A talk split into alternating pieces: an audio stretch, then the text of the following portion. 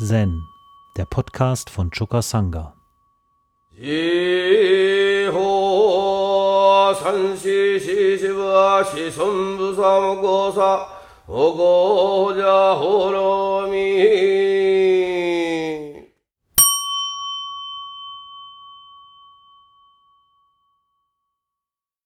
Da habe ich mir zwei Koans aus dem Katoshu ausgesucht, die äh, mit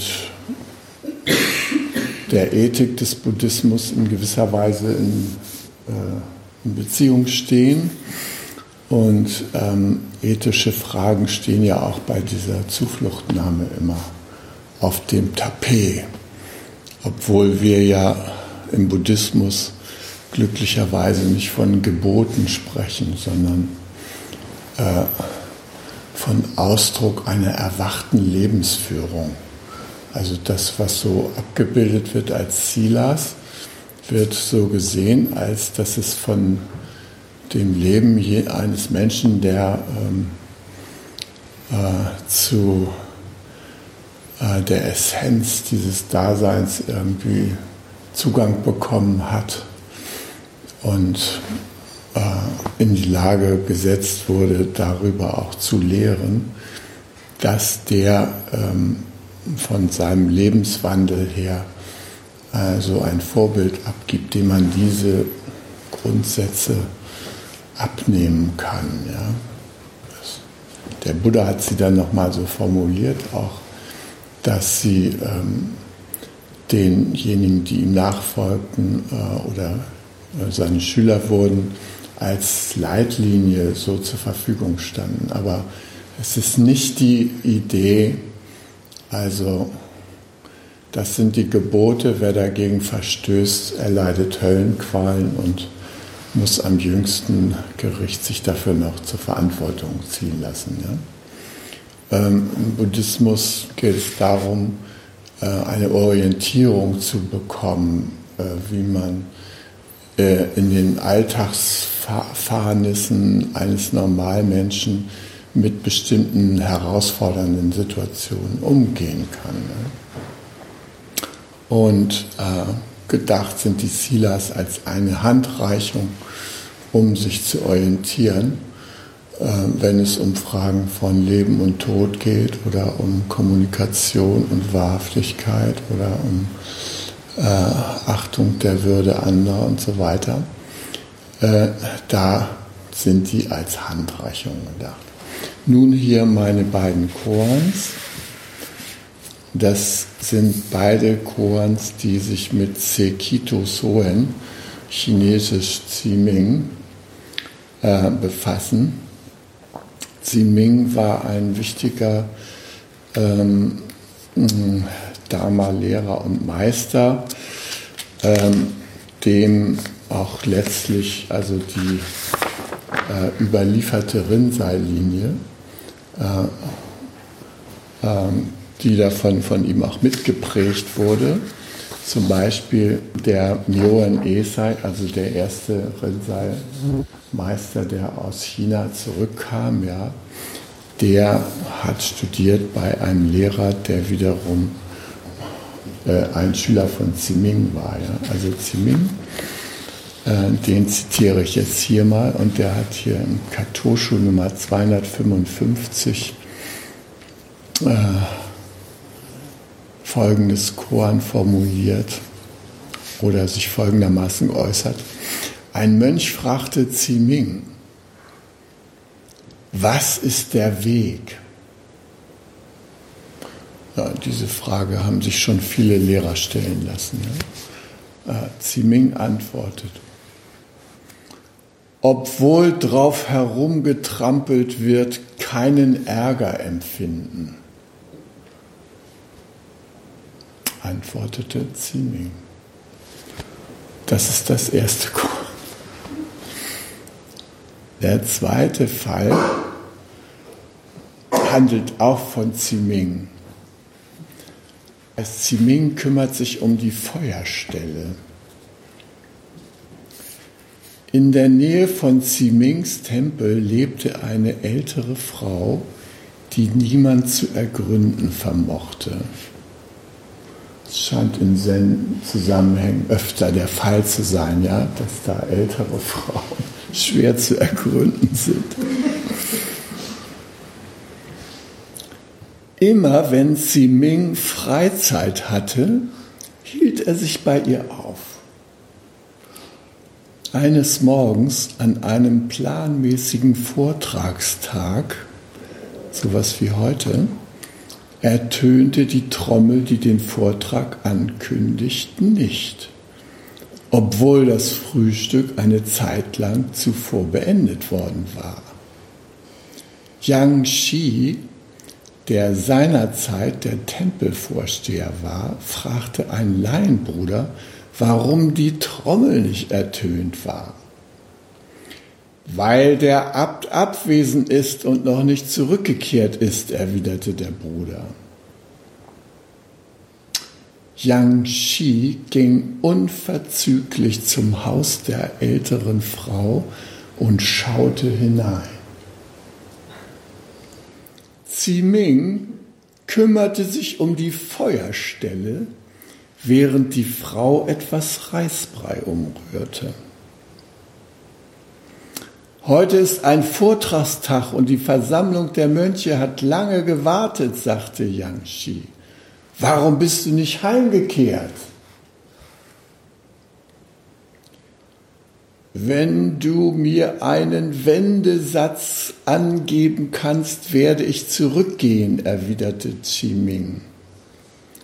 Wenn nicht, dann können alle miteinander fortgehen, nach Osten, Westen oder wohin auch immer. Yang Shi bedeckte seinen Kopf mit seinem Bambushut und ging einige Schritte. Zufrieden ging Qi Ming mit ihm zum Tempel zurück.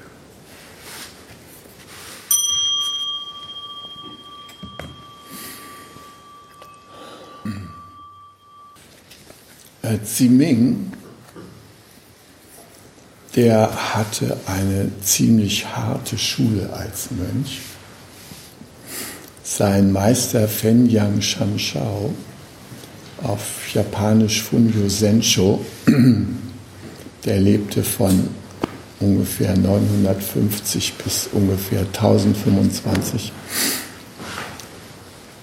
der verweigerte ihm zwei Jahre lang den Zutritt zum Doxan-Raum. Herr Wade wurde immer ausgeschlossen vom Doxan. Alle anderen durften kommen. Und da wisst ihr ja dann, manche machen es lang, manche kurz. Und er immer vor der Tür durfte nicht rein. Ne? Dann dieses Verhalten wurde noch übertroffen durch ein weiteres, nämlich bei jeder Gelegenheit, wenn er den Ziming sah, beschimpfte und beleidigte er ihn aufs Furchtbarste. Na, du Trottel, bist du schon wieder hier angetrabt, was soll denn das und so, ne? Hat er auf ihn eingeredet, hat ihn getadelt, so. Auch als Ming sich schließlich beschwerte, der hat das also jahrelang erstmal so ertragen. Ne? Die Lehrer scheinen ja manchmal solche Marotten zu haben. Ja? Also, er versuchte irgendwas darauf zu erwidern. Da sprang sein Meister auf ihn zu und hielt ihm den Mund zu. Und sie gerade sagen, äh, das geht nicht hier so dieser Behandlung hat er ihm den Mund zugehalten. Dadurch erreichte Ziming tiefes Erwachen. Das muss man sich mal auf der Zunge zergehen lassen. Ja? Er blieb bei Fenyang weitere sieben Jahre.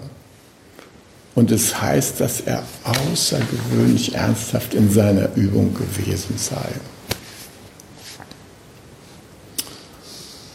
In der Nacht, wenn er einzuschlafen drohte, stach er sich mit so einer großen Nähnadel ins Bein, um wach zu bleiben. Ja. Er übte unermüdlich und seine Hingabe brachte ihm den Spitznamen Löwe des Westflusses ein. Äh, nach seiner Dharma-Übertragung ab mehrerer berühmter Tempel und obwohl er schon mit 54 Jahren starb, hatte er 50 Dharma-Erben. Wie gesagt, er brachte, ist Mitbegründer der Hauptlinie des Rinzai Zen, die dann von China nach Japan überging. Ja keinen Ärger empfinden, obwohl darauf herumgetrampelt wird. Das chinesische Wort Dao für Weg oder Dharma, ne? äh, äh, japanisch Do, das ist zum einen der Weg, auf dem wir uns bewegen als äh, Studenten des Buddha und es ist zugleich natürlich auch der Weg. Ja die Straße. Und das ist ein besonderes Merkmal von Straßen, dass sich da alle drauf rumtummeln können. Ja. Die Straßen werden nicht ärgerlich, höchstens reparaturbedürftig. Dann werden sie repariert und dann kann da wieder alles Mögliche drauf stattfinden. Also, was ist der Weg?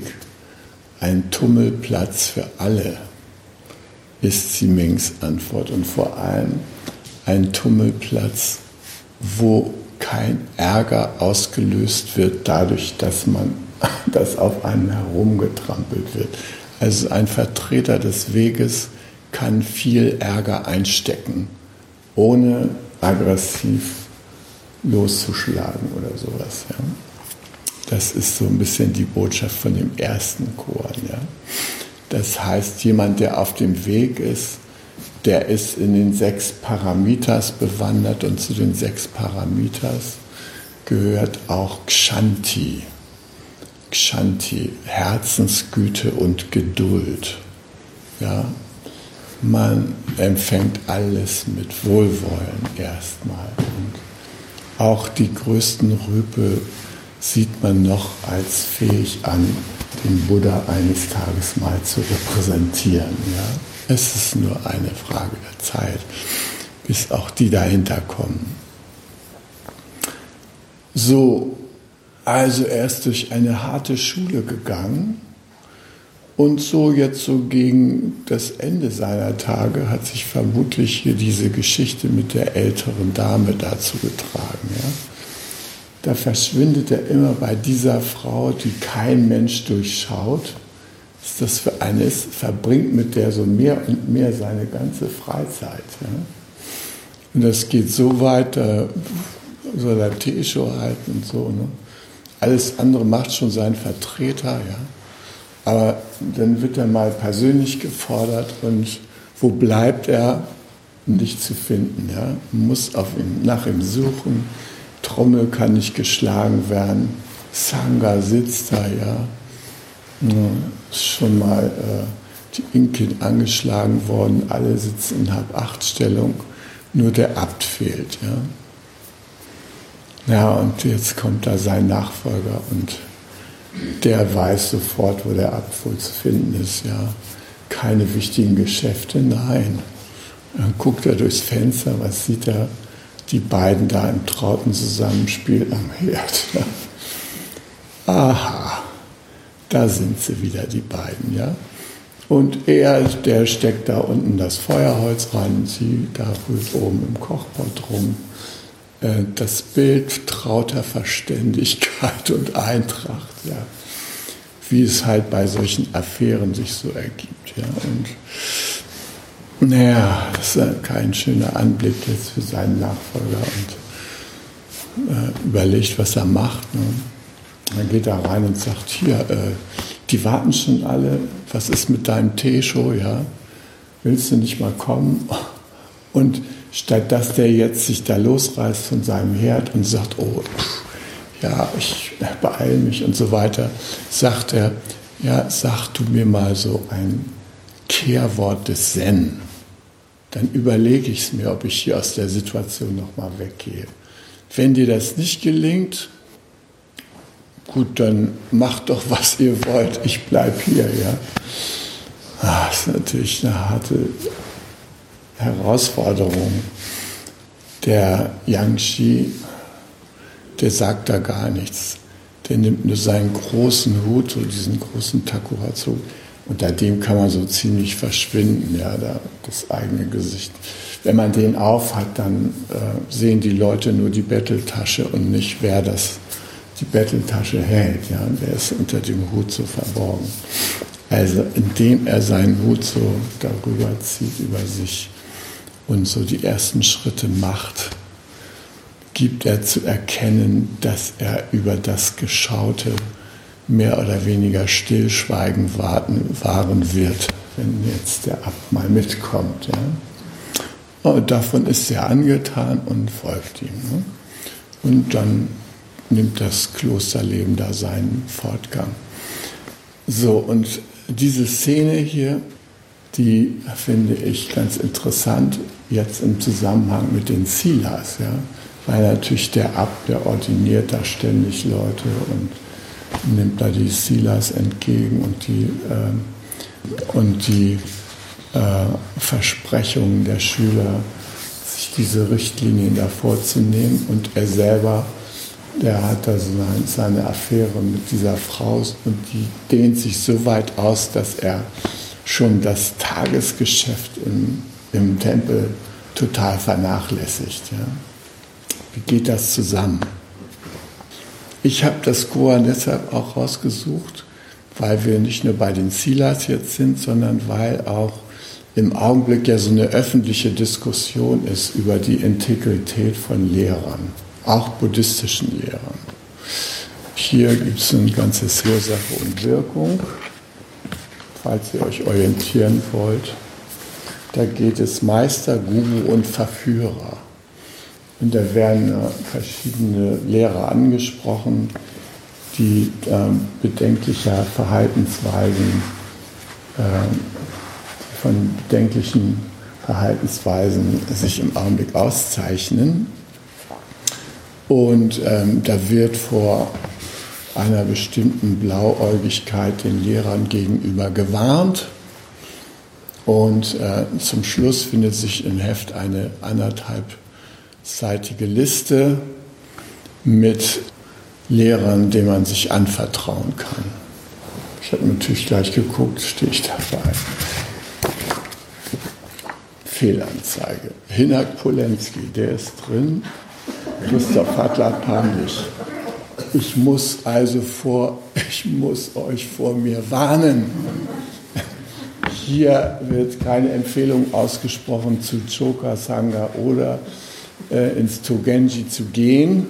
Ja, die waren sich scheinbar nicht im Klaren und das ist umso erstaunlicher, als der Peter Riedel, der sich übrigens selbst empfiehlt, äh, uns kennengelernt hat. Wir waren ja in Fulda und haben da äh, einen äh, DBU-Konferenz mehr oder weniger zu 80 Prozent bestritten mit unseren Beiträgen. Ja.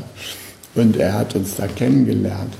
Also äh, hätte man ja auf die Idee kommen können, er nennt uns auch. Ne? Hat er nicht gemacht. Also ich warne, guckt genau hin, wenn ihr an mir irgendwas Bedenkliches feststellt, sagt bitte rechtzeitig Bescheid, auch in der Sangha, ne, damit wir dem dann entsprechend nachgehen können. Und es ist wirklich eine schwerwiegende Sache, dass ähm, so viele anerkannte Lehrer eingeholt werden von ihren ganzen Affären und Missbrauchsgeschichten und so weiter. Sogya Rinpoche. Viele kennen dieses wunderbare Buch von ihm, vom Leben und vom Sterben. Ja. Schüler von mir sind zu ihm gegangen und haben sich von ihm beeindrucken lassen. Äh, dann der Shambhala-Chef, der Sakyong, König von Shambhala, hm, seit letzten Sommer in der öffentlichen Kritik Äh, es heißt, er sei auch von seinen Ämtern zurückgetreten. Dann haben wir Gempo Döring, dann haben wir Shimano, ein super berühmter amerikanischer Zen-Lehrer japanischer Herkunft. Ja. Da sind jetzt Archive geöffnet worden, wo man nachlesen kann, was neben seinen schönen Büchern sonst noch über ihn bekannt wird, gerade in Bezug auf diese Fragen. Also es wird da so irgendwie so grundlegend scheint aufgeräumt in der Öffentlichkeit. Und das ist ein äh, ziemlicher Entmystifizierungsprozess von diesen ganzen Gurus. Der Dalai Lama wird übrigens empfohlen. Also ich habe mich gefragt, ob der noch auf der Liste ist, aber der hat sich gehalten. Ja. Und dieses, sagen wir mal, im, im ethischen, in ethischer Hinsicht sich um, um das äh, Aufräumen zu kümmern, das ist wirklich angesagt, ja, weil wir leben in einer Zeit, wo immer mehr die Selbstverantwortung der Menschen gefordert wird und wo auch immer mehr äh, nach meiner Auffassung darauf geachtet werden sollte, dass das Verhältnis zwischen Lehrern und Schülern partnerschaftlich ausgerichtet ist und nicht so autoritär, da ist der große Meister und hier ist der arme kleine Schüler und so weiter. Was weiß ich denn schon, da ist der große Dalai Lama. Nee, der Dalai Lama selber ist zum Beispiel ein Mensch, der, äh, der, das, der darunter leidet, dass er so äh, wie so ein Übermensch behandelt wird. Ja? Äh, dass sich die Tibeter da vor ihm auf den Boden werfen und jeder ihn mit Gascho begrüßt. Einerseits ist es natürlich äh, angesagt, so jemand, der sich solche Verdienste um unsere Entwicklung gemacht hat, wie den Dalai Lama, so zu begrüßen. Aber er ist eigentlich jemand, dem es darum geht, Auge in Auge den Menschen zu begegnen. Und wenn er da auftritt vom Europaparlament oder wo auch immer, dann hat man wirklich den Eindruck, er ist einer von uns. Ja. Und äh, er lacht und erzählt von seiner geilen Operation oder sowas. Also er ist da ganz äh, freimütig und äh, transparent. Ja? Und ähm, das schätze ich an ihm. Und das schätze ich auch an Lehrern, die ich kenne, dass die irgendwie nicht im Guru-Habitus unterwegs sind, sondern als, sagen wir mal, äh, Vertreter einer demokratischen Sangha-Gesinnung. Ja. Also das wünsche ich mir jedenfalls hier von uns. Ja. Und äh, dass wir hier nicht erschienen sind, das liegt daran, dass wir hier so eine Dorfsangha sind und so weiter. Sind noch nicht so in der Weltöffentlichkeit präsent, ja. Also das nehme ich Ihnen jetzt nicht persönlich übel. ähm, okay, also soweit zu dem zu dem augenblicklichen Prozess. Und ähm, ich bin froh, dass wir nicht betroffen sind. Ja. Ich wünsche mir, dass wir unser ethisches Verständnis äh, so ausrichten, dass wir uns klar sind, wenn man bestimmte Funktionen bekleidet, innerhalb der Sangha beispielsweise als Lehrer auftritt, dass man dann sich so verhält, dass man ein vertrauenswürdiger Lehrer ist. Ja.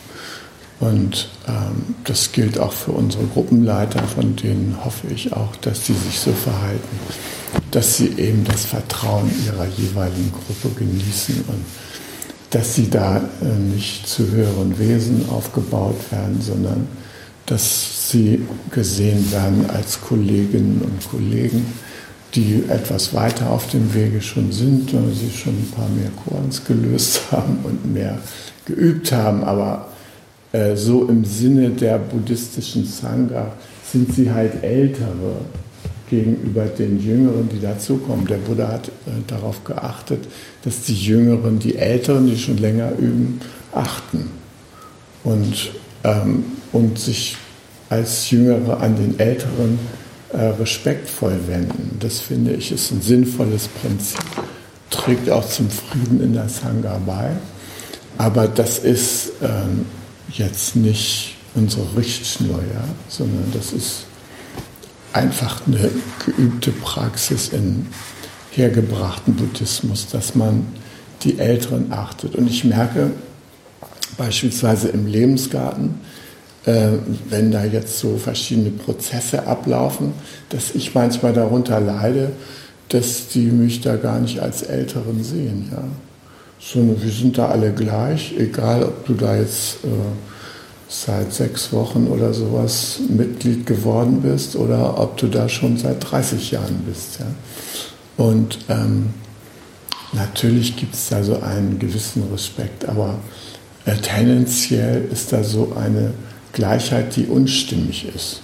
Äh, damit setze ich mich innerlich auseinander, weil, sagen wir mal, der Lebensgarten ist auch so ein geistiges Kind von mir und äh, ich möchte, dass diesem Kind nicht unnötig etwas zustößt oder das irgendwie ähm, Herausforderungen gewärtigt, die es nicht gut vertragen kann. Ja? Also das beschäftigt mich und ähm, ich bin froh, dass wir hier mit unserem Togenji-Projekt nochmal so einen eigenen Rahmen haben, wo wir das äh, leben können, was uns wichtig ist und das auch einander teilen und vorleben können.